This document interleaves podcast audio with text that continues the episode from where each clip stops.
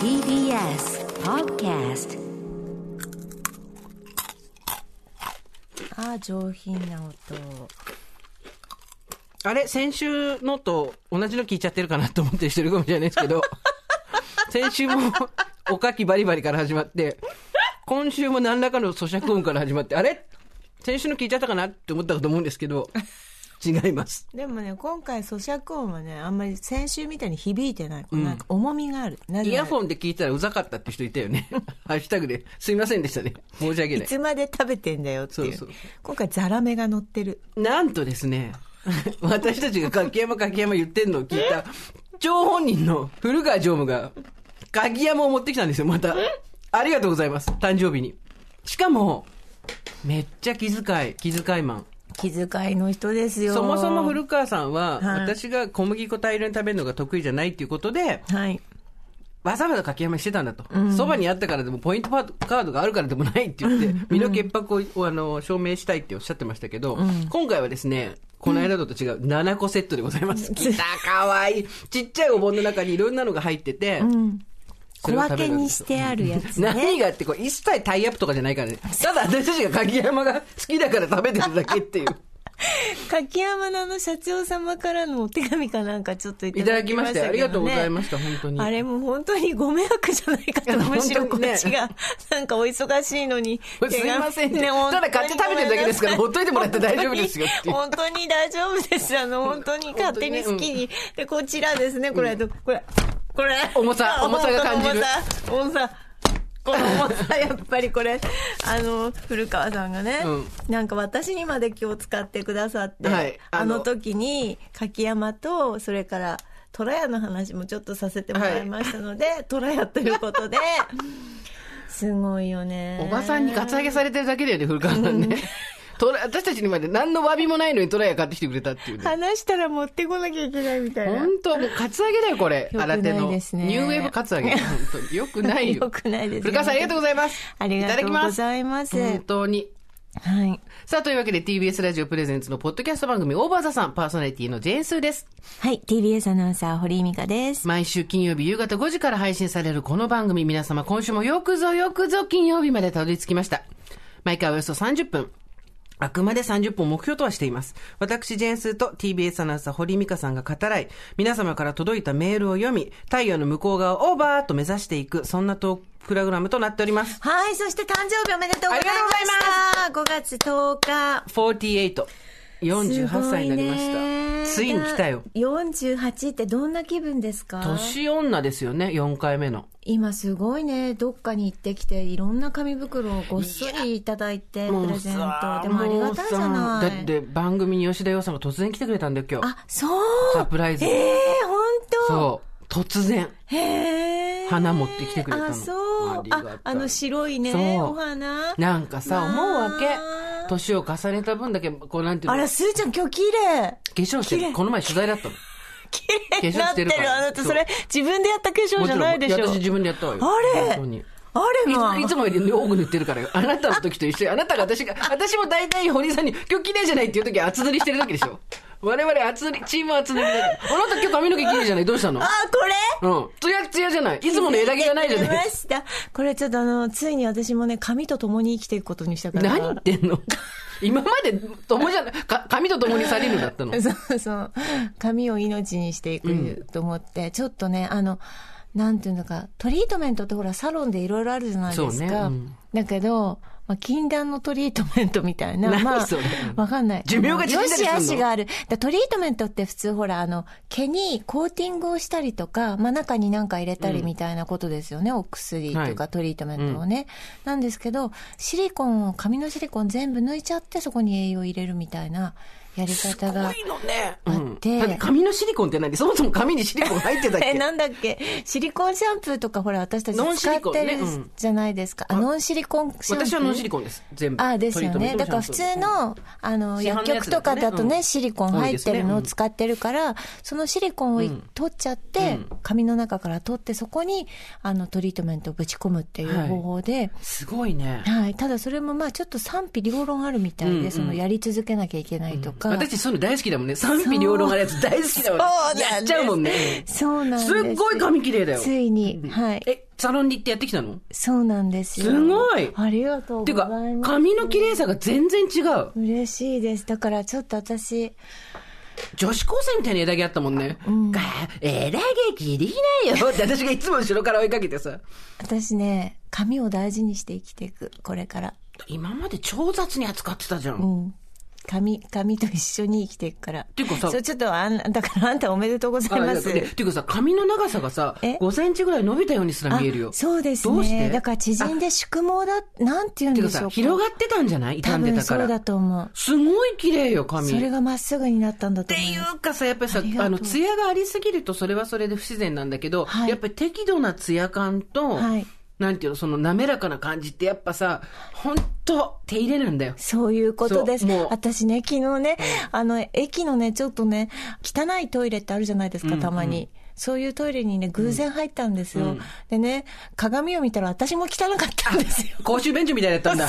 なるほど。わかるよ。その気持ちわかる。すごくわかる。おばさんと公衆便所と、あとなんだっけ、庭。そう。この三つにしてるのは手入れ。庭はね、うちの母がいつも言ってた、やっぱ庭が綺麗なうちは家の中も綺麗なんだって。そうよそうやっぱ家の中がガサガサしてると庭の手入れまで行き届かないんだって。そうなんで、庭ってさ、外から見えるじゃない、チそう。ラッとだ。からお庭は綺麗にしておきなさいっていうのがやっぱ髪もそう。そう公衆便所もそう。そういう公衆便所も新しいかどうかじゃないの。はい綺麗にさ、手入れああ、わかるのよ。それわかるの。新しいか古いかじゃないのよ。そう。私、あの、芸者さんのおばあちゃま、70いくつのね、うちに時々行くんですけど、古い建物なんだけど、キッチンがもう、シンクがもう、綺麗手入れされてる昔の、昔のキッチンなんだけど、綺麗ゴミ一つ落ちてない。あの、やっぱそういうこと。水垢ついてないやつでしょ？そういうわかる。手入れですよ。そういうことなんだ。で、中年は、それ私コラムにも前どっかで書いたな、なんだけど、結局、若い時にはそのまま、ボーナスポイントみたいについてくる髪のツヤとか肌の張りとか、はいあとなんだ、あの、歯とかさ、はいああいうの全部、ボはいーナスポイントなんですよ。所詮、で、年齢が来ると取られちゃうの、そのポイント。で、そうなってからだと別に、あの、筋トレとかもそうだけど、綺麗になりたいとか、じゃなくてもう、なんていうの、佇まい、居住まいとしてのそう、ですね。清潔感っていうことだけはいもううちらが気にするのは。そうですね。だからちょっと頑張っていきます。そんなあの高いとこにしょっちゅう行くとかじゃなくて、日々。だから、日々ってことですよね。日々ですよ。ね。わかる。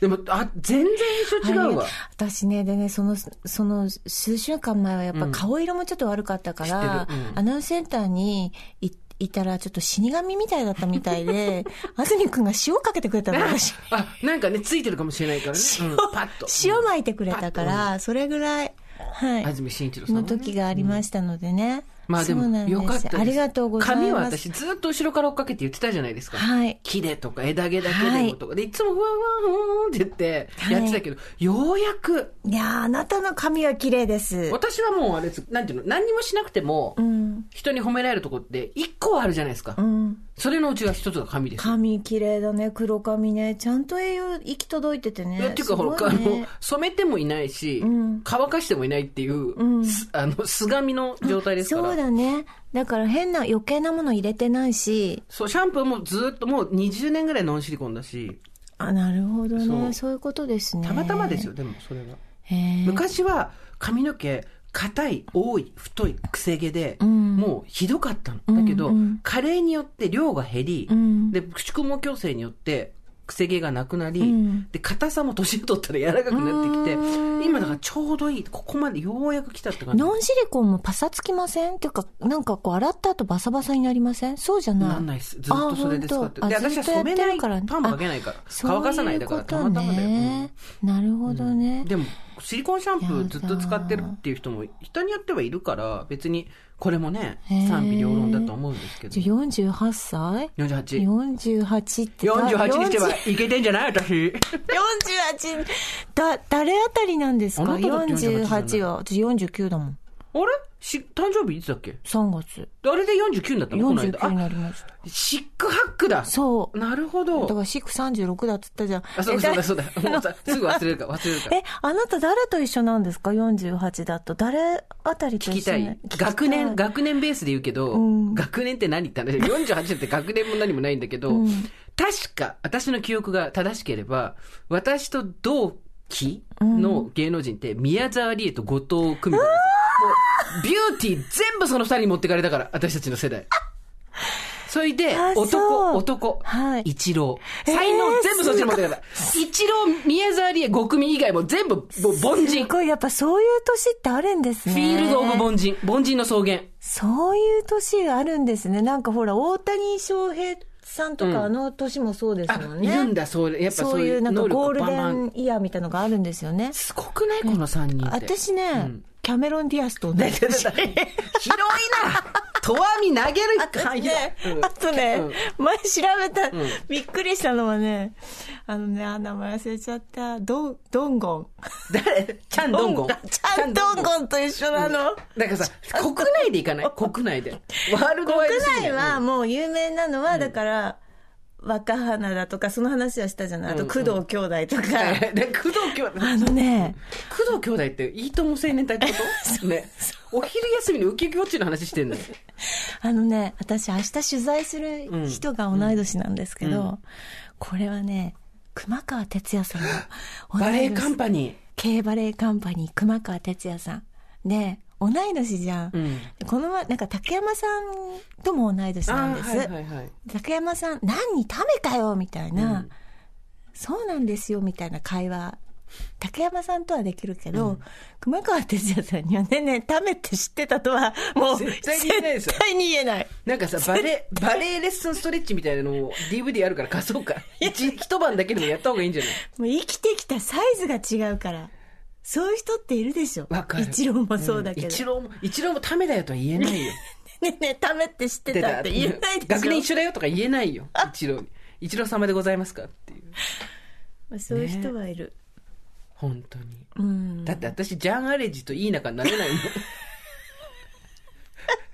ジャニー見初められなかったねジャンアレジ再婚もに。できないし、元ジャニーズか今。とも再婚できないし、ジャン・アレジにも見初められないもん。ないない。ほふ前進だよ。膝に来たってほふ前進で歩いていくしかないんだよ、私たちには。すすごくない？一郎、五組、宮沢りえって。すごいね。五組は確か、い1月から3月の間に生まれてるとかそういう感じで。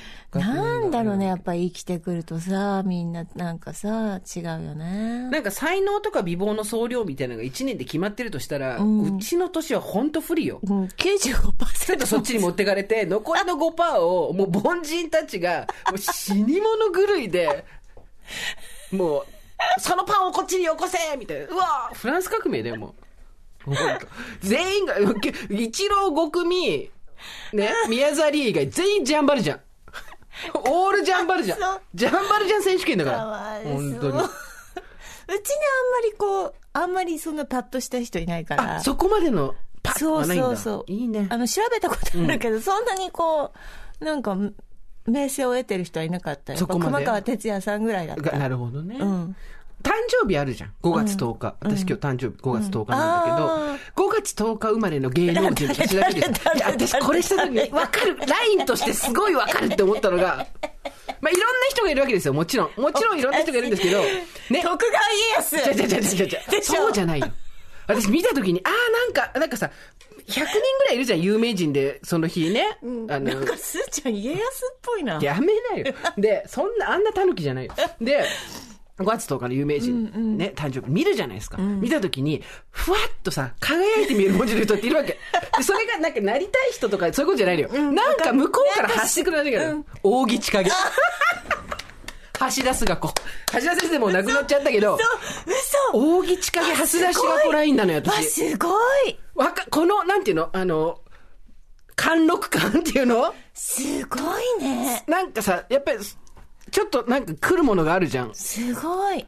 扇千景先生と橋田壽賀子先先生ってつくタイプ。教師じゃないのに先生ってつくタイプ？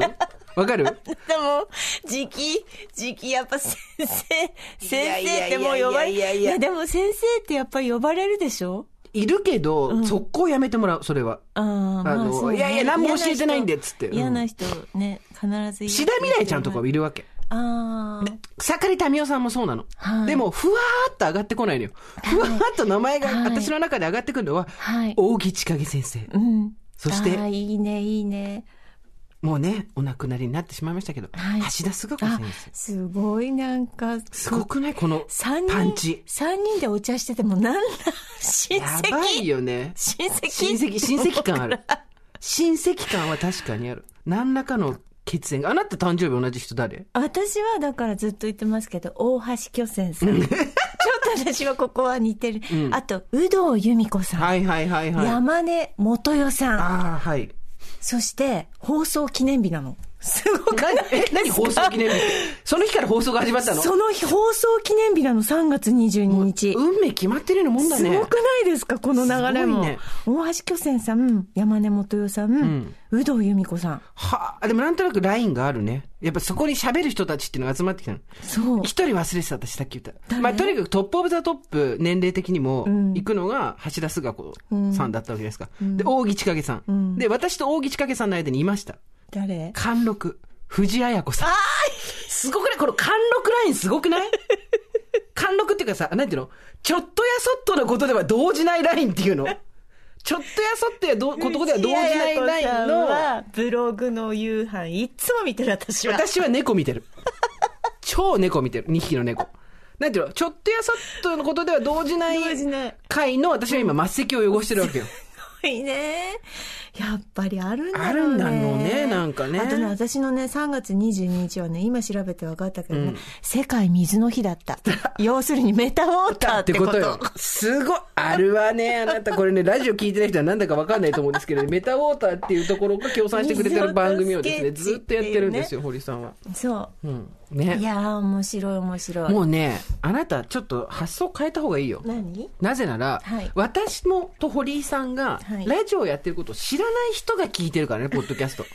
ラジオリスナーがこっちに派生してきてくれてるんじゃないよ。そうですね。周りの人今聞く。と、もう、ラジオは聞かないけど、こっちは聞いてるポッドっていう人キャストのが多いよ。おすすめで、こっち探り当てましたとかうん、いう方多いです。ラジオはっていう。あ、そうそう、ラジオ聞いてないけど、ポッドキャスト聞いてますっていう。ポッドキャスト。ポッドキャストから。そうそうでした。だから、もう、あの、ラジオの話を、ラジオを聞いてる前提で話すと乗り遅れちゃうぜ、俺たちが。TBS ラジオっていうものがありましてです。すごい、来た。基本の気が、ちょっと、かきも食べて、またねう。ん。あとね、その私が、ちょっとそ遠くで食べるから、喋ってて。私が、あの、昨日、髪をそのトリートメントしに行ったんだけど、隣で、あの、美容師さんと若い女の子が話してたの。ね。で、膝って言うからさ、膝って言うから、ええ聞いちゃった？ポッドキャスト。ポッドキャスト聞いちゃった？と思って。私、いるよ、ここに。いるよ、と思ったけど、大阪なおみの膝の話してた。黒いサポーターの話してた。だから、あの、やっぱり膝は、私たち、私たちだけが語ってるんじゃないんだなっていうのも分かった。そうですよ。んみんな、あの、清原さんが、や元野球選手の清原さんが、ツイッターで負けへんでって言ったからって、それ引用リツイートで、スーさん、清原さんも負けへんでって言ってますって言われるけど、あっちが本物だから。あっちが最初だあっちが全然私たちより早く言ってるはずだし。負けへんでのパワーとしては向こうの方がよっぽど強いから。ね。清原さんを巻き込むのはやめよう。本当に。メール来てます。はい。えー、ラジオネーム。じゃないよ。ON って書いてある。わかるこれ。おばさんネーム。おかき夫人から来てます。はい。おかき夫人。東京都30から。ついに、おかき夫人からメールが来るようになりました。どこにいんのかき夫人。スーさん、ミカさん、こんにちは。以前の放送でホワイトデーのお返しが赤坂柿山であったお話がありましたが、それがとにかくお腹を抱えるほど面白く笑いました。実は、私もお付き合いしている方にホワイトデーでいただいたのが柿山のおかきだったのです。お相手は前職の元上司、52歳という17歳離れたお付き合いで、年の離れたお付き合いで、気づけば1年半が経ちました。赤坂で勤務している方なのですが、そこにあったからホワイトデーは書きやめしたわけではないと、個人的には思っています。かっこ笑い。はい。年の差ゆえに相手の体や結婚など不安もあったりで正直喧嘩も絶えません。ですが価値観の違いも二人で優しく茶化し合えるぐらいになれたらいいなと思っています。今までは価値観の違いイコール別れあるのみだと思っていました。今は来年のバレンタインはどうしようかなと考えると同時にホワイトデーはまた柿山のおかきをもらえたら嬉しいなと思っています。年の差婚についてお二人はどのような印象がありますか？日々お忙しいと思いますが体調を崩されませぬようご自愛ください。スーさんお誕生日おめでとうございます。ということでありがとうございます。何歳年違う人と付き合ったことある最高？えー、私は近い人しかないです。2、3とかそんなもん？同い年とか、一個上とか。あ、そうなんだ。はい、そうなんですよ。話が合うからとかそういう感じですか？うんなんかたまたまそう、なんか、出会いのきっかはいけと、か。近場、近場の人が多かった。近場っていう 近場っていうが多かった。あとなんだ、学生の時に付き合ってそのままみたいな。まあそっかそっか長くみたいな感じだったので、どうですか？私は、上は8つ。下は、3つか4つとかだね。ああ、下もいけるんですか？でも、大したことないじゃん。でさ、これが問題でさ、うん。この方も男性が17上じゃないですか。うんこれ逆はなかなか難しいじゃん。メール欲しいね。彼、そうだね彼。。でもなかなかもうう難しくもないよね。今多くないですか？今増えてきたとはいえ、増えてきたとはいえ、都会のハクビシンぐらいですよ、増え、増え方としては。そんなにそこまではいないだろうっていうさ。あ、そう。なんかもう、なんか、いなんつうの、その、私なんか周りでね、ポッポって3組ぐらいいるんだよね。うんうん10個下とか。あ、そうなんだ。そう。前、その、あれでしょ？あの、デストラーデじゃないや。デストラーデだ、それ、何？あれだ。ペタジーニ。デストラーデとペタペタジーニペタジーニの話をよくするじゃないですか。うんでもペ、でも それ、こないだ言ってたんだけど、ペタジーニってペ友達のお母さんと結婚したじゃん。うんうんで、20個ぐらい年違うのかな、今も仲いいみたいな。この話どっかの回でしてると思うんですけど、んペタジーニの例えが通じない人にはもう手出しちゃダメだって話になって。そうね。ルミコケンヤ、はいペタジーニ、これが分からないところに手を出したらそれはもう犯罪だろうっていうのが我々の相違として。うん。ございましてまあまあまあ、そうですね。で、あなたはね、既婚だからあれですけど、私なんか未婚なんで、うん。だからさ、この辺がその、先週話した年がいもないっていう言葉にどれだけ振り回されないかっていう話で、まあ今日誕生日で一個また年取りましてはい思うわけですけど、年がいもなくなんていう言葉には縛られたくないと思うけど、と同時にあの後メールも来たじゃないですか。うん痛いって思われるのが一番きついそうっていうさ。ですね。はい。その辺あたりで、やっぱり、ね、年齢とかさ、気にするじゃん。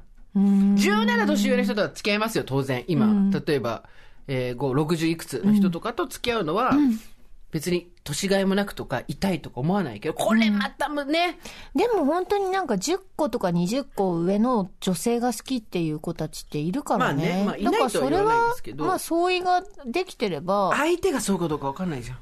あの、正論としては、どっちが上でもどっちが下でも、うん。全く、そんなの関係ない、うんそんなことは偏見に、女は若ければいいってもんじゃないのよ、みたいな話はあるし、ん正論としてはそうなんですけど、まあ世のムードとかっていうところも我々はさ、い 見ながらステルスで縫いながら生きてるわけじゃん。そうだね。そこと真正面からプラカード持って戦うぞっていうよりは、うまーくステルスでこう、レーダーに引っかかんないようにしてやってるわけじゃん。うんっ。ていうところで、もちろん、なんていうの？なんかさ、思うわけ。なんか、この間もし取材を受けてて、なんか、オーバーザさんはどんな番組にしたいですか？みたいな話とかを、こう前向きな話をね、してくれっぽいことがあるわけです。はい。だけど、うん。まあ、我々別に正直さ、中年になったら本当に日々がキラキラ輝き出して毎日がとっても楽、もしかして今までで一番楽しいかもしれないとかさ、嘘つけねえじゃん。うん。まあ、そうですね。楽しくはやってるけど、うん。大変なこともあるし、とにかくなんか、年を重ねれば重ねるほどキラキラとか、なんていうの、年を重ねれば重ねるほど、なんか今時代も変わってきてるから、そんな過去の価値観にはとらわれたくないみたいなこと言うとさ、すっごい空気薄くなってこない？うん。うん。まあ、そうなんでしょうけど、うんみたいな。それはどこの国のお話ですかっていうのもあったりして、なんか、ねえ、自分の中にまだまださ、偏見もあるしさ、なんつうの、あの、思い込みもあるしさ、うんじゃあなんで17年上の人だったら付き合えない、17年下付き合えないんだって言われて、パッと答えられないじゃん。うーん。ダメですか、すーちゃんは10いや、そんなこと、いや、犯罪、犯罪にならない、前も言ったけど、犯罪にならなければっていうか、まあ、第一がハラスメントになってないか問題だよね。それはもう、おじさんと一緒だからさ、私なんて。その、概念としてのおじさんっていうのがあるわけじゃない。その、一人一人の個人の話じゃなくて、ある程度社会的地位がある。で、経済力がある。で、加齢しているっていう存在で言うと、おじさんだから、それに物言わせてなんか嫌なことやってないかとか、パワハラ、セクハラみたいなことになってないかっていうのと、あとやっぱその、痛いっていうのにならないかっていう、そこで二の足は踏みますよね。んあとやっぱな、もう一回話戻るけど、膝に来て動けないっていう。17上なら私まだ膝、こない、な、なんだろうね、これ。登山もさ、下る時の方が辛いじゃん。うんで、下に行くって考えたら、すごい辛いけど、60いくつの人が今私が、例えば、私が60いくつの男性を好きになって、って言ったら私多分、結構積極的にいけると思うわ。うん。そうですよね。うんのなんでしょうね。なんでしょうね、これね。ちょっと上からなとこあるんですかね。こっち、こっちの方が、みたいな。若いわよ、みたいなね。うん若い女性で嬉しいいでしょ、みたいな、おごりがあるんでしょうね、我々ね。だからいけるんでしょうね、躊躇なくね。っていうか、だから、下としての振る舞いっていうのは、やっぱり我々なんやかんや言って、あの、女の野郎はうまい、うまいっていうか、染みついてきてるんですよ。うん。上の振る舞いよりも。そうですね。これ楽ですよね。これを根絶しないとうんいけないと思いつつも、やっぱこう染みついたものっていうのがあって、ん甘えたりとか、ぐいぐい行ったりとか、いけるじゃん。うん。17年下にそれやってごらんよ。膝が、膝、粉砕骨折。17年下っていくつ？いくつ ?30 ってこと？31? とか、うわうわうわうわ、無理無理無理無理無理無理アナウンサーで言うと、くまちゃんとかでしょ無無理無理無理無理無理無理無理無理無理無理無理無理もう、でもそれは向こうも無理無理無理無理だと思うけど。違う、あ向こうの無理無理とこっちの無理無理違うから。あのね、異性として魅力がないとかそういう話じゃないのよ。そういうんじゃなくてもうなんか、ぐるぐるぐるぐるぐるコサミン。ぐるぐるぐるぐるぐるコサミンによって、また私たちの膝がパリーンっていくわけよ。半月板がパリーンでもわ言いたいことはわかるよね。はい。わかるわかる。ね。だから、だからさ、私がずっとさ、解いてきてるさ、やっぱりさ、そんなことあったっけ？男は70、80だっていう。まあまあそうね。それは言いたいことはわかるわ。うん。の説法を重ねてきたわけじゃん、辻辻で。あの、せねほんと辻辻で立って運ぶようなってやつだよね。私、私枯れ線だからね。みんなに、枯れ線じゃないんだって。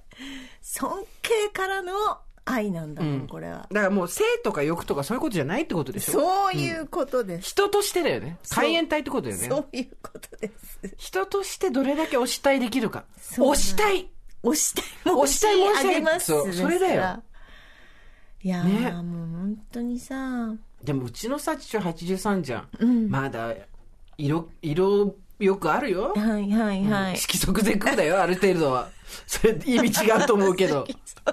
色即是空だよ。だねうん。ゼクだね。本当に。超絶空だよ、そのあたりは。いつまで経ってもだね。だ煩悩に振り回される人もいるわけですよ。うん。でもなんかこれすごい、なんだろうね。あなたいいこと言ったね、さっき。うん。あその、60いくつの人にだったら、うん。袖にされても、うん。別に、まあちょっと、うんうん、でも嬉しかったでしょ？みたいな感じだったりとか、あとグイグイって向こうを困らせたりすることを若干ちょっとた楽しもうとしてる。まだなんていうの？もう死んだはずの小悪魔が、死んだはずの小悪魔がいきなり生き返って、ゾンビのようにガバー墓から小悪魔がジャーラースリラー出てきて、ダララララっつって。よくないよ。だけど、下にはそれできないよね。できないですね。え、ってかさ、お姉さんとしてさ、はいあの、年下を翻弄するみたいな漫画とかあるじゃないですか。はいはいはいはい。ああいう経験あります？いやーだからもう本当に私これも何度も言ってるんですけど、私ね年下が完全にダメなんですよでもほら、向こうが勝手に振り回されたりすることあるわけじゃん。いやーまあ、こっちがだからそういう気を全く見せないので向こうもそういう気にならないんじゃないですかねそういうのなん気かほらづいてないだけな気がするななんかあるじゃないですかないよ。ないほらほらあこの人人ないなって思うともう早々にないない感じってあるじゃないですか。私多分それなので、ん。はい。全然ね。なんかでもほら、ん20代の前半の男性とかが、30ちょっと前の、うん。で5、6個上の人、すごくお姉ああ、さんに。そうね。でも付き合ってる人とか多いですよね。あったよねその時期ねあったよね。あったあった。私28区の時は年上と付き合って、その前が年下と付き合ってたんだよな、確か。結構そう、年上女子と付き合ってる人たちいたよね。いたよね10代の後半、20代とかそうそうね。そうそう。うん。だけど、今は、年上女子ってね、自分たちを自称した 瞬間にどっかから石が飛んで、石のつぶてが飛んで、年上女子だって。ものはいいよっていうね。そうですね。まあでもなんか楽しそうだったじゃないですか。今うも。ん、あの価値観の違いイコール別れあるのみだと思っていましたが、今は来年のバレンタインどうしようかなと考えると同時にホワイトデーはまた赤坂柿山のおかきをもらえたら嬉しいなと思っています。ねね。え17つ離れてそう35歳だから向こうは？52 52? あ、もう全然。全然よもうそんなの。でも逆だったら？むしうわ心臓がえ、そう？52の女と35の男よっぽどじゃないとじゃん。あ、そう。よっぽだから私、例を知ってるからだ。ちゃんとうまくいってる例を。私周りにね知ってるからだ。そこまでの年の差はいないわ。あ、本当。行って、うちの親が6つ違い、お父さんが6歳年下だったから。ああ、そうですか。あとはまあ、じゅ一回りがいるかないないかなって感じかな。17はちょっと私にとっては天文学的数字だな。これね、聞いてる人はなんかあの、ご理解いただきたいんですけど、偏見とかそういうんじゃなくて、やっぱ現象として自分が知らないとうんうん。信じられないってことがたくさんあるんですよ。見てないものってね。スーパーでおじいさんが、じいさんは言い過ぎか、おじさんがレジやってるのも見るまで私たち信じられなかったそうし、そうそう駅員さんが女性だっていうのも見るまで信じられなかったじゃん。うんやっぱ見ないと信じられないですよ。そうです。見る、それは信じるだよね。うん実物としてね、存在してるかどうかを確認しないと。ビリービングですけど。うん。そっか、実際にそれがあると、あるんじゃないと思えるんだね。うん。すごく仲良くされてるので、いいね、うん、大好きなの。その若い男の子が、うんその、年上の。うん、私と同い年ぐらいなんですけど、うんうん大好きなの。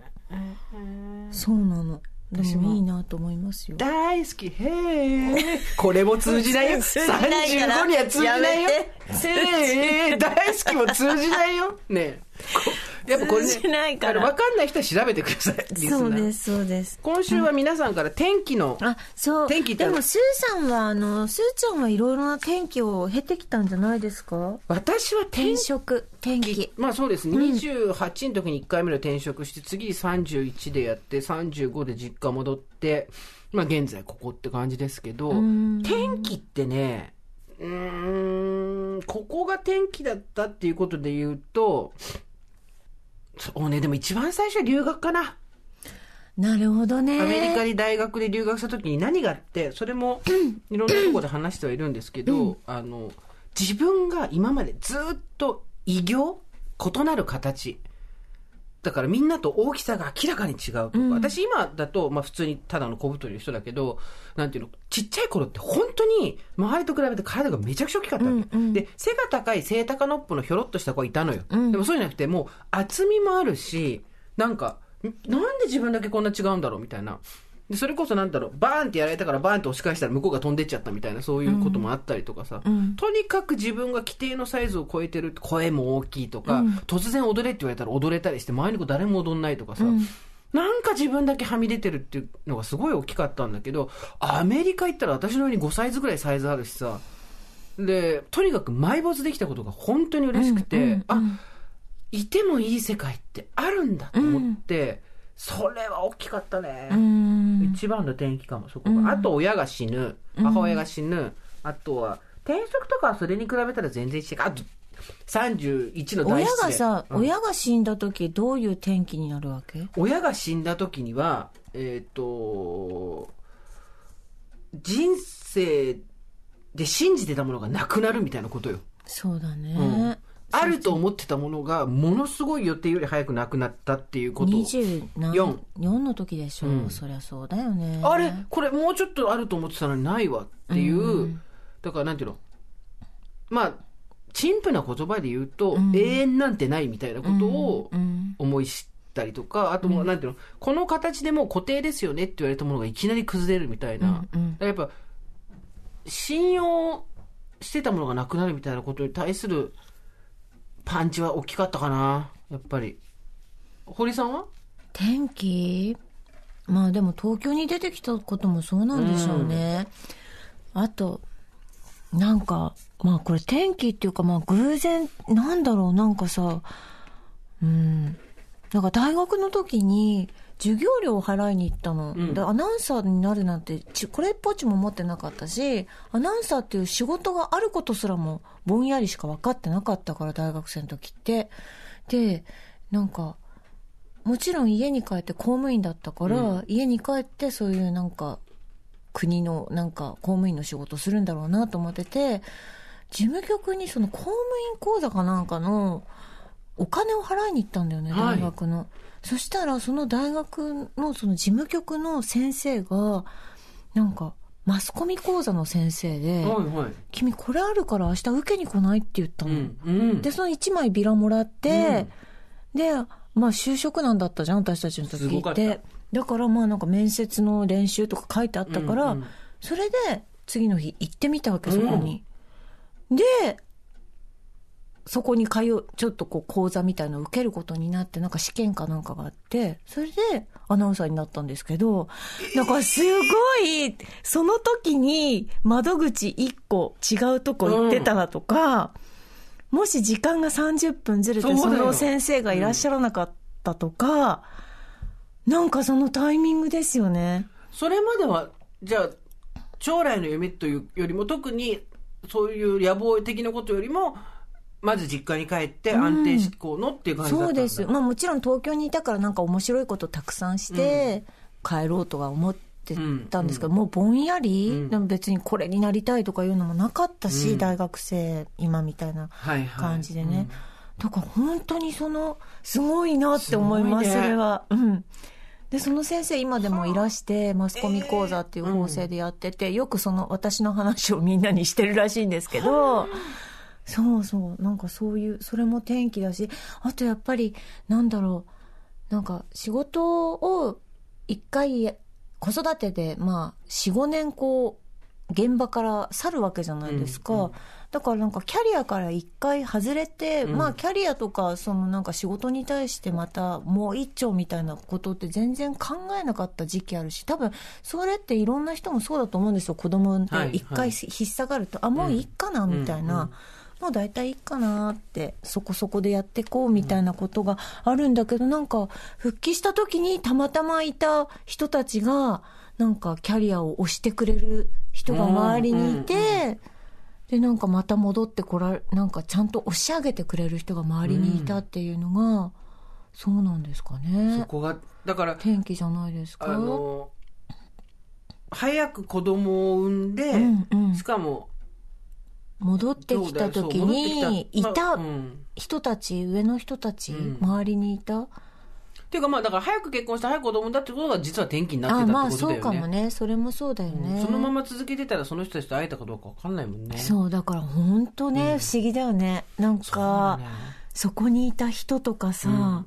特に思うのが私も先週か先々週も話したけど、うん。私介護休職半年してた。うんうんうん。そう介護休職半年して帰ってきたら先輩が超優しくなってたんだけど、うん。ある種の一回休みとか、一時停止みたいなことがあった後の子がなんか物事が好転したりすることあるよね。そうかも。そうかもね、うん。そう。病気になったとか、うん。体調崩してとか、なんか、その、まあ、失恋とかもそうだけど、一、回休み、もう、一回ちょっと、一時停止ですみたいな状態になった後の方うんが、あすごいわかるなんか、ね、良くなったりすることもあるよね。うんだから今、ちょっと一時停止中の人は、まあ、この後なんかあんだろうな、ぐらいで思ってればいいなと思うんですけど、えー、ラジオネーム、桃蔵さん。すずさん、みかさん、こんにちは。こんにちは初めてメールいたします。いつもわかるわかると思いながら聞いてます。私の転機はやっぱり離婚です。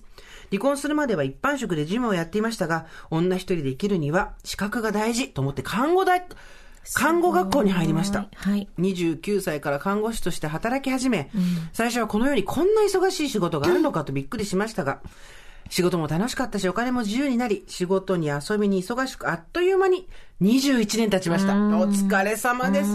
女一人で生きることには成功しましたが、経済力が身につかなかったら再婚も考えたかなと、旅行や食事にさえ行かなくなって今少し後悔もしています。つまり、えー経済力がなかったらもう一回再婚したんじゃないかなと。うんうん。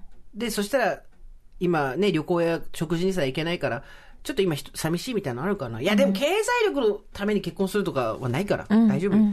何の楽しみもなくなった今、金曜日のこの放送を聞いて心をリフレッシュしております。これから暑くなりますので、体調など崩さないようにご自愛くださいということで、桃蔵さん。今大変だろうね、コロナとかあるから。いやーなんかさ、医療関係者に拍手とか飛行機飛ばしたりするのは別にあんまりピンとこないんだけど、どっかでこう、うまくねぎらいが回る仕組みないかね？うん。桃蔵さんありがとうございます。毎日いろいろお使いだと思いますけれども、経済力をつけようと思って看護学校行ってそこからもう一発逆転素よ。晴らしい。素晴らしいよ。ね。ね。うん。これから50なわけじゃん。29で今20、これから経済力のない若い男と結婚するでもあるんですよ。再婚するっていうの。ですよけ再婚、経済力が身につかなかったら再婚も考えたかなっていうのは、その相手の経済力を頼りにするっていう前提だと思いますけど、いいんですよ。人を、ね、養うっていうこともできるんですよ、我々には。で、仕事自体がやっぱりこうとっても意味のある仕事ですよ。本当ですよ。ねありがとうございます。ね。本当ですよ。本当にいつもお世話になってますだよ。いや、うちの娘も本当に、まあ、今違う仕事をやしやってますけど、やっぱり看護師になりたかったってずっと言ってそそういう仕事をしたかったって。優しいね、美香ちねゃんちのおいやいや嬢さんは。でも多分だから看護師とかやっぱり保育士さんとかさ、本当にこう意味のある仕事だなって思います。人を笑顔にさせたり、元気にさせたりするっていうことに、ん。直接的に手をかける仕事に就きたいっていう人は、ん。志がやっぱり素晴らし素晴らいですよ。しいです。本当です。我々なんて無駄話して、風が吹いておけが儲かったら本当サンキューって感じ。で、もうおけが儲かった、うんおけが儲かった、イエーイみたいな感じだけど、でも直接的に子供を育てるのもそうだし、ね、世話をするとかさ、介護とかさ、うんそこを志すってのは本当に尊いよ。ねありがとうございます。ありがとうございますですよ本当にいやーもうなんかそう私のあのママ友と言ったらあれですけれどもその娘娘は公立小学校だったんですけど、うんうんやっぱりあの看護師さんのお母さんとかがいてすんごい大変でね夜勤があるだの、なんだのね。そう。で、なんかたまに行ってもママいなかったりとかしてね、やっぱ大変だったよ。子供たちも大変だったと思うよね。家族も大変だと思うしさ。そんなことで、さあ、じゃあちょっ今日ね、天気のメールいただいております。と。あ、そうです、そうです。天気です。ね、あなたの天気教えてください。えーラジオネーム、あまぐりさんです。スーさん、堀井さん、おはこんばんちあこんは。ばんちは。えー面倒なので年は数えで考える今年54歳のおばさんです。はい、こんにちは。はい。これが転機という話ですが、私は28の時、10歳のある日、突然典型のように自分のようなブスは誰にも愛されない、生きてる価値がないと確信し、10歳で？そう。でも弱虫なので死にたいというよりは、早く終わってほしいと思い続け、高校卒業した後もその気持ちは変わらず、何をするでもなく軽い引きこもりのような形で家にいる毎日でした。うん推しはいましたが、推しは非日常なので日常という人生が終わってほしいという気持ちは変わらず、また、宮城の田舎で引きこもりで誰に会うことでもなく状況は変わらないまま、28まで時々バイトをする程度の生活をしていました。そんな中で、なぜか突然ある芝居を見に行こうと思い立ちました。はい。塚公平さん作、安倍博さん主演の熱海殺人事件、モンテカルロイリュージョンです。塚公平さんが好きなわけでも特に安倍さんが好きというわけでもなかったのに、ピアか何かでその記事を見つけた時、なぜか行こうという気になりました。ほそして渋谷まで行ってみたそのお芝居で、私は2時間ほぼ泣き続けていました。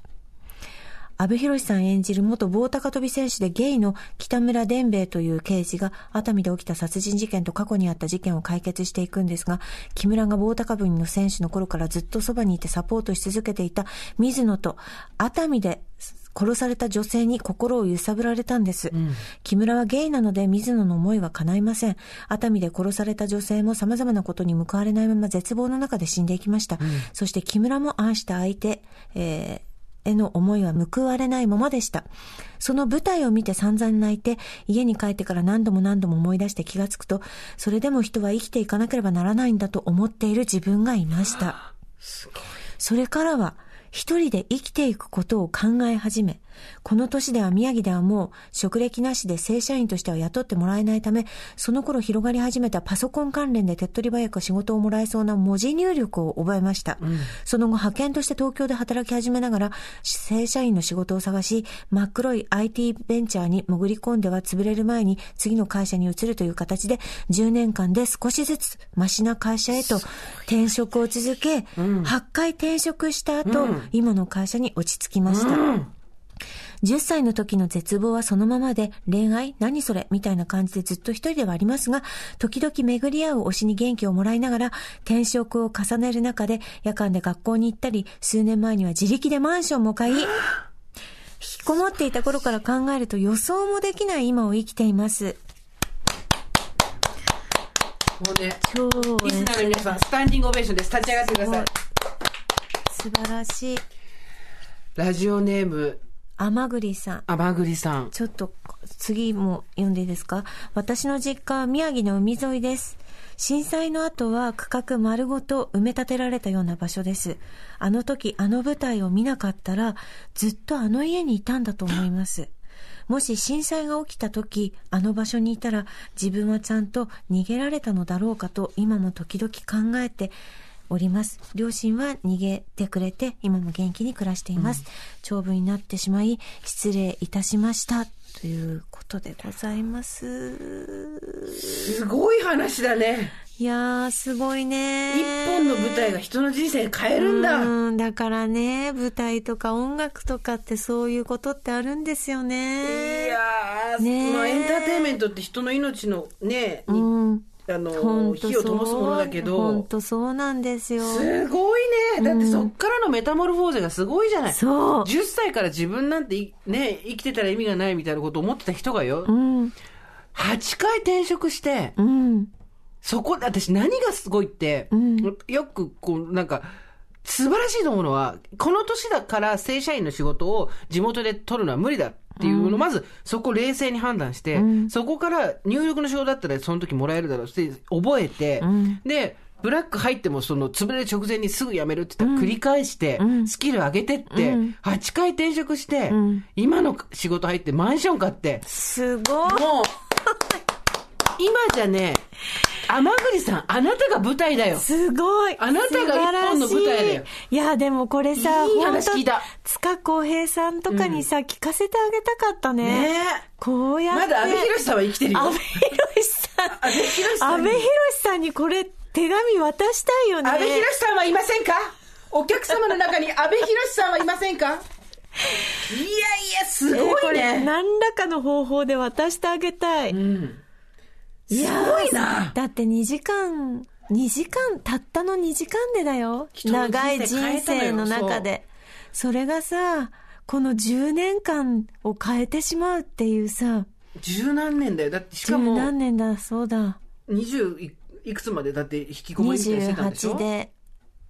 でさ、2時間泣いて泣いて泣いて、心の檻が全部流れ出たのよ。うーん。これを舞台にしてほしいよ、誰か。ねえ。いやー、素晴らしいじゃないですか。すごい。それでも生きていかなきゃいけないんだって。ここにたどり着けるってすごいうね。ん。いやー、やっぱエンターテインメントっていうのはね、人を救う力がありますね。もうなんか本当あのさやっぱ大人になってからこう、うん。そんなにそんなにこうなんていうの感動することって少なくなったけど、うんうんやっぱ学生の時ってなんかその一作だけ見て、ね。あこうしようとかね、うん。熱く思ったことありましたよね。ありませんでしたか？ありました、ありました。な何にほだされました？私はね、うん。でも、なんだろう、パッと出てこないな。まあでも、うん。子供の頃はどっちかっていうとう、ん。うん、なんか楽しんでただけ、何かかうん。いかずちに打たれたようなっていうよりは、うん。ひたすら楽しんで、うん。それを糧にっていう感じだったけど、うん。ちょっと大人になってからの方がそれこそキリンジとかああのーそうかそうか。青木真也さんの試合もそうだし、うん。あとは、えー、とビヨンセのライブとか、うん。そういうあとマドンナだね子供の頃は。うん。マドンナのあの反骨精神というか、うん。でもその時ももう20代後半だったかな。うん。やっぱりすごい影響を受けたのはマドンナのガーリーショーっていうツアーでオーストラリア公演が、えー、とビデオになってるんですけどその時に今までそのライカーバージンから始まって彼女の音楽っていうのを楽しんで時に大胆だったりかっこよかったりおしゃれだったりやしたけど彼女が何をやろうとしてるかっていうのがはっきり分かって、うん。世の中を啓蒙しようとしてんだよね、うん。古い価値観だったりとか偏見だったりっていうものを全部取っ払って人間っていうのがいかにこう愛されるべき存在かっていうことをきちんとこうアピールしていく。当時は今じゃ信じられないけどゲイの人たちがエイズでたくさん亡くなるとかっていうことがまだあった時期でそこに対してのゲイカルチャーに対しての偏見があったりとかっていうのも全部自分のパフォーマンスで偏見を取り除いていこうとしたりとか女性が欲望を持つことに対しての正しさだったりとか、うん。そういうことを彼女はとにかく私たちに目覚ませ目覚ませっつって横を面はたいてくれてるんだっていうのに気がついて今までキャーキャーとか言ってたけどあれはやっぱりすごいインパクトがありましたね、ううん。ん。あのそういうふうには作られてないけど、うん。非常に啓蒙的な、うん私はエンタあのライブ映像として記憶に今も残ってますね、うん。DVD 持ってるし。うん。堀井さんは？これってなる？これっていうのね、なんだろうな。でもなんか、田舎だったからそんなにこう、そう、舞台を見に行くとかってなかったんだよね。でもほら音楽があるじゃないあなたには。音楽もあったね。ブーニンのおかげだったんだから。ブーニンも追っかけたし、ウィーン少年合唱団も追っかけたし、それこそさ、私ちょっと一時期女優になろうと思ったら突然来たの、うんうん、突然来たね、うん、本当に、本当にさ、天栗さんと全然なんかさ、くだらない話で申し訳ない。修学旅行が東京だったんだよね。はいはいはい。秋田県人。うん。それでさ、歌舞伎町にさ、ジャックのさ、演目小屋があったんだよね。ジャックって知ってるジャパンアクションクラブ。ね。うん塩見悦子さんがね。塩見悦子さんとかがいるとこ。で、今も覚えてるのは、新宿駅の前で私たち降ろされて、うん。3、40人いたんだけど、セーラー服着て、うん。で先生が危ないからって、その歌舞伎町の奥まで行くのに、危ないからって言って、みんなに紐持たせたの。そカルガモ親子？えちょっと待って待って待って歌舞伎町行かなきゃいいじゃんじゃあ。歌舞伎町のに紐持たされたの。で、ジャックは歌舞伎町の奥にあるんだもん。なんか、紐、綱みたいのをみんなで持って、ウケる。歩いて行ったんだけど、まあ、それが多分、なんか初めてだったんだよ、その、中学校3年生で、その東京華々しい、都会？みたいなね。舞台、舞台を見るあ舞台を見たっていうのが初めてだったの。なんか誰かが演じて飛び跳ねたりなんかしたりっていうの。でもその時は本当にね、私絶対女優になるって思ったね。多分一瞬で消えたんだけど。単純単純。でもさ私たちの子供の頃って、エンターテインメントの種類がそんなにたくさんはなかったからよ。女優か歌手しかなかったんだよね。私歌手になると思ってたもん。私絶対歌手になると思って。そしたら私が好きなの音楽だったって気がついて歌うことじゃなくて音楽だったと思って。でレコード会社入ったんだけど。わかるわかる。そうだよね。だから私ガラスの仮面とか見てたんだよ。だから女優になりたかったんじゃない？その時。その 半年ぐらい。まあでも、まああるよね。要所要所でね、そうやって救ってくれるとかきっかけになるエンタメってね。あるあるよ。あ、そういうテーマもいいね。作ってくれたエンターテインメントね。ね。あと、これで人生変わったエンターテインメント。そう。じ私の人生を変えたエンターテインメント、来週募集しましょう、ちょっともう一個メール読ませてください、はい。えっとラジオネームない方なんですけどずっとずっとメールしようと何度も何度も文字を打ってはふと諦めていた37歳独身女です。はい。数ヶ月前に15年の付き合いのある大好きだった彼にさよならを告げられ、失恋の歌で心を浄化し、やっと少し笑えるようになった頃に出会ったのがお二人の番組でした。スーさんの神レベルな言語センスと、いえいえ、ミカさんの聖母のような優しい声に、癒され、笑わされ、気づいたら、失恋の痛みもスーッと消えていました。そして、負けへんでの合言葉を胸に、このピンチをチャンスに変えていこう。ピンちゃん透明だ。と決意し、先日、スーさんが体験されたブローラミネーションを皮切りに、眉毛ね、ヘアカット、ネイル、松エク、頬の染み抜きレーザー治療、歯のホワイトニングまで、今の私にやられること全部やってきました。やりすぎいいよです。、いいよ。いや、キラキラしてこうよ。最高、最高じゃん。どの種類の美容も多少の痛みを伴いました。ふとクリニックの待合室で待つ他の女性を見ながら、皆こんな痛い思いをしながら、自分が輝くために頑張っているんだなって思うと、この世界中にいる全ての女性のことが愛おしくてたまらなくなりました。いいでかい、でかい。そして、痛みに耐えた者だけが味わえるこの喜び。心がじわっと満たされていく感じ。施術された箇所をしみじみと眺め、ああ、綺麗。本当にやってよかった。これからまた前を向いて歩いていける。そう思って見た鏡に映った私の口元から覗く白い歯が、一層キラキラと白く輝いていました。誰に見られなくても、毎日自分は自分を見ている。人は生きているだけで他人に傷つけられる。これいいとこ、もう一回言うよ。いいです。誰に見られていなくても毎日自分は自分を見ている。人は生きているだけで他人に傷つけられる。どんなに深く愛した人も私を傷つける。だから自分で自分を悲しませるようなことだけはしたくない。そんなの私がかわいそう。せめて自分だけでも私いけてるねって自分に言ってあげたい。美容なんて自己満だとみんな言いますが、自己満で得たま笑顔が周りを笑顔にする。つまり自己満は世界平和と繋がるんです。でかい、突然話がでかくなるとこ最高。スーさん、ミカさん、これからもお二人の番組で世の女性を笑顔にして、ウーマンズスマイルパワーが世界を平和につながるように番組を盛り上げていってください。はい。それでは、これから女性の天敵、紫外線が強くなる季節、どうぞご自愛くださいませ。ということで、ありがとうございます。いいじゃないですか。このかぶいてる感じも私すごい好きよ。失恋して、こうなんか全てを失ってしまった私なんて自尊心がどん底のとこに、もうぶっ込んで、人の手を借りて、ダンダンダンと超合金になっていくって素晴らしいね。いいね。だからもうなんかその、終わったからの。終わったからの終わったからの消化試合はしないってことですね。そうですよ。ガンガンガンガンも自分でことを成していくっていそううことをしないとダメですで、ね。その時に、やっぱりそのエンタメを見るもそうだし、この歯医者さんでホワイトニングするとかもそうだけど、人の手を借りようよ。他のものを借りようよ。ほんとそうね。自力で立ち上がろうとすんなよ。いや、もう本当なんか人になんかしてもらうって本当素晴らしいって思います。特に、あの、ご飯作る担当の人、家族がいて、うん。人になんかしてもらってください。人様の作ったご飯ってそれだけで美味しいと思うような生活をしてる人は、とにかくすり減ってるから、うん。あの、どっかからお金分取ってきて、あの、何でもいいから人にやってもらうといいよね。ね。マッサージでもいい。なんか本当に何千円かかけて、その、メイクしてもらうんでもいい。そううんアトリエはるか行くといいよ。あそうね。そう。で、メイク人人にしてもらうと、髪セットしてもらうでもいいよ。うん。1時間ちょっと留守にしてお掃除に来てもらうのでもいいし。人にやってもらう。人を頼ろう。それが我々ご助会じゃない。うん。ね。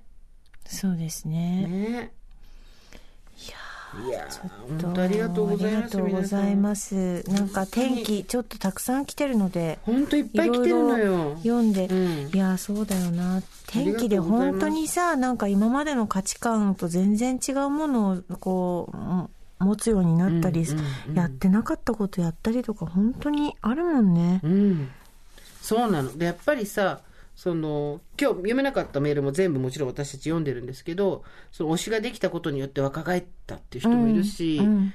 なんとかこう東京に出ようっつって、うん35歳でうん。東京に出てきたっていう人もいるし、うん。やっぱりなんだろう、私なんてって思ってることって一番損するのって自分なんだよね。うん。うん。らどうやってそこを抜けられるかだよね。うん。思っちゃう時あるよ。で、思うこと自体は責めないし、私たちだと思うじゃん。自分なんかって。そう。だけど、そこにずっと行って、誰が一番削られるかする自分だからね。そうだね。でそこにいるのが一番安全だと思ってるじゃん。自分なんかって謙遜して、うん。その、で、引いちゃって。そう引いて、そこにいれば絶対傷つかないと思ってるけど、ちゃうねん、削られてんねん。どんどんガリガリ自尊感情が削られてんねん。うん。どうしたらいいんだろうね。私なんとって思わずに。じゃあ、ちょっとずつ何？ちょっとずつ主張していくってこと？いや、それもさ、小さい階段からまずさ、上がれるようになればさ、うん。変わっていくと思うんですよ。うん。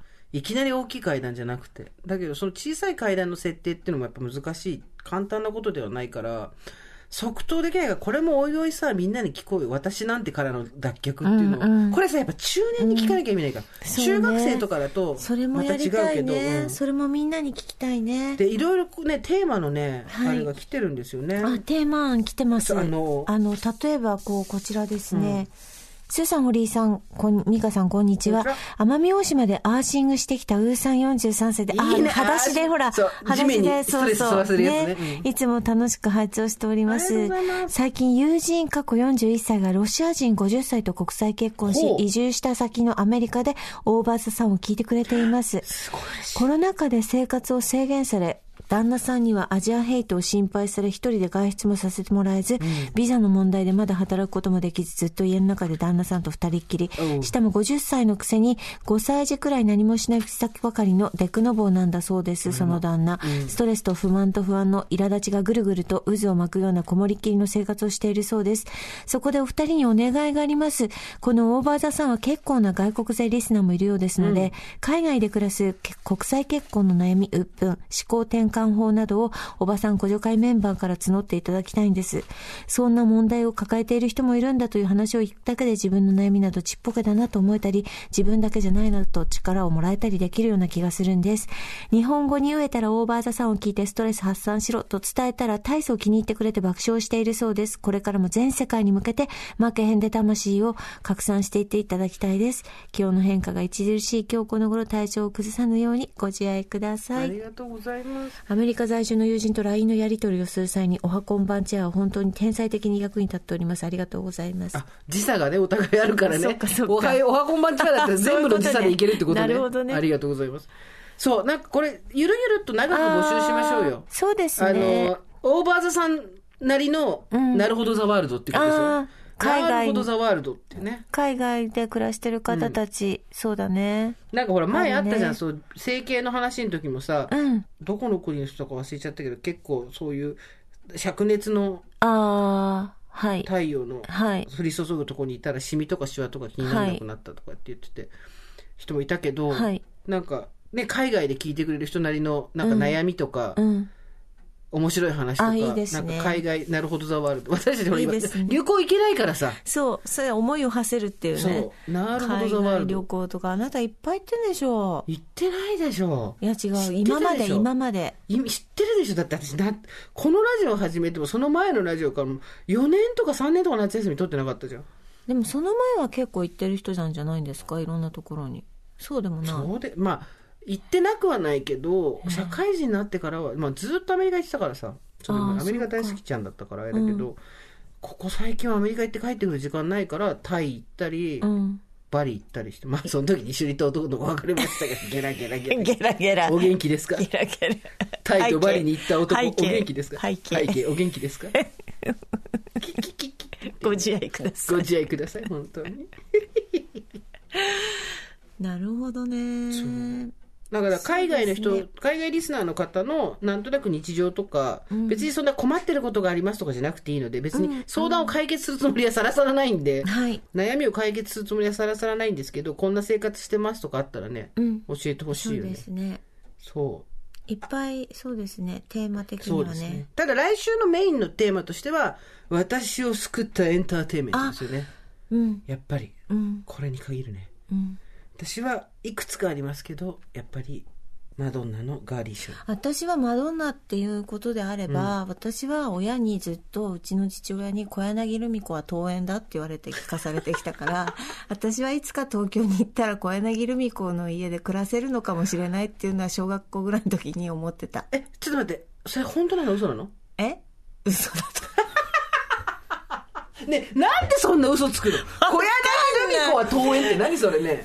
テレビ見てて、おー、ほら、親戚なんだよ親戚なんだよ、小柳ルミ子って言ったのをすごい覚えてんの。うんでも、で、ずっと、うん。ずっと私、小柳ルミ子の親戚だと思って生きてきたから、中学校ぐらいまで。親はだからねで、お父さんに、父親に1回か2回確認したから、だよ、だよ、だよ、うん。なんとかの、おばさんのなんとかでみたいな適当なことを言っていて、だから私結構中学校の時とかもう苦しいことがあってもう田舎だったの。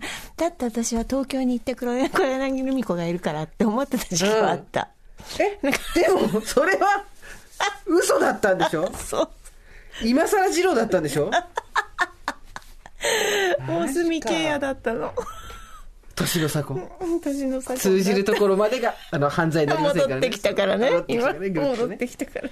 さあ、というわけで、もうだいだいぶ話しましたけれども、えー今回はこの辺にしておきましょう。大場座さんでは皆さんからのメッセージお待ちしています。送り先は番組メールアドレス、over.tbs.co.jp。